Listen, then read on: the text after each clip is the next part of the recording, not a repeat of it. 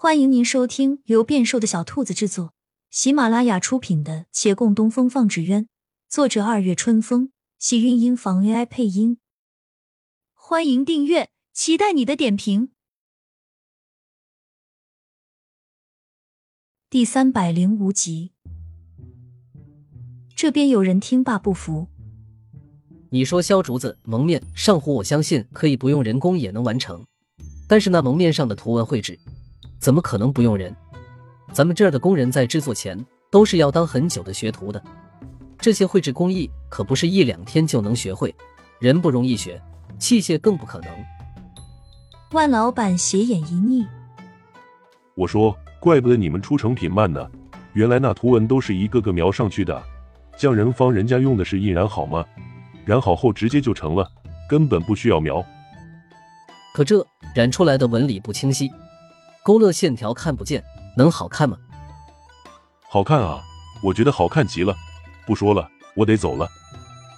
他走后，这一群人还没想明白，怎么能好看呢？好看与价值有时候未必是等同的。万老板那一批纸鸢，也许有市场。我不信。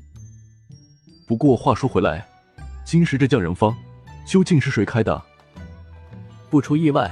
他应该姓常。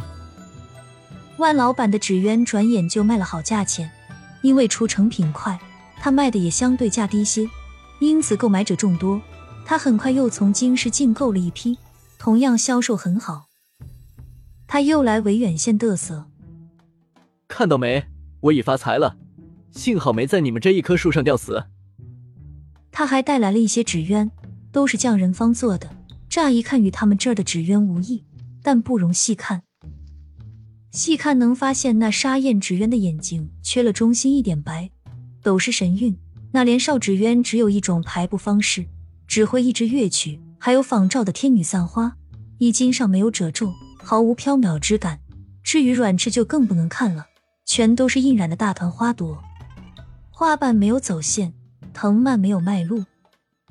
最致命的是，它同一类型的都有这些毛病。优点一样，缺陷也相同。众人直直摇头。顾掌柜领着孟寻也在围观，他试试向身边人嘲讽一句：“你看看，是不是和你平日画画一样？你总觉得是那个样子就行了，可是有没有精打细磨，一变就变出来了？”孟寻瘪瘪嘴：“知道了。”那走。跟我回家继续练去。好吧。两人徐徐离去。月兰抬头看的时候，他们已走远了。这就跟别人回家了。浅笑须臾，又向众人道：“这纸鸢的确粗糙，咱们维远县尽量不要这样做。”那是自然，我们都是亲手做的，即便一个有问题，第二个也不会再有了。周围人自信回复。可是那万老板凭借着这些快速生产的纸鸢，又赚了个满盆钵。自有人是看不出这些问题的，亦或者他们不介意。有些人图放飞一时玩乐，又不收藏不展览。用万老板的话说：“这叫问题吗？没有神韵，没有仙气，这不是瑕疵。大家各有所爱啊！别以为你们讲究个什么神韵。”就觉得自己比别人雅致了。匠人方出成品那么快，也叫本事。他出的快，就自然有人愿意买。你们做的慢，做出来旁人也未必全都看得懂你们所谓神韵，那就别怪他人不买账啊。万老板说自己是商人，以赚钱为目的的商人。他这纸鸢销售好，免不得给匠人方带来了声名。听说京师已有许多纸鸢方随着他引进器械了。也滋生了更多像万老板这类的商人，即便自己不懂纸鸢，也能够开出规模巨大的纸鸢坊。等到这器械生产的模式从京师蔓延到各地时，许多商人还是相中了维远县。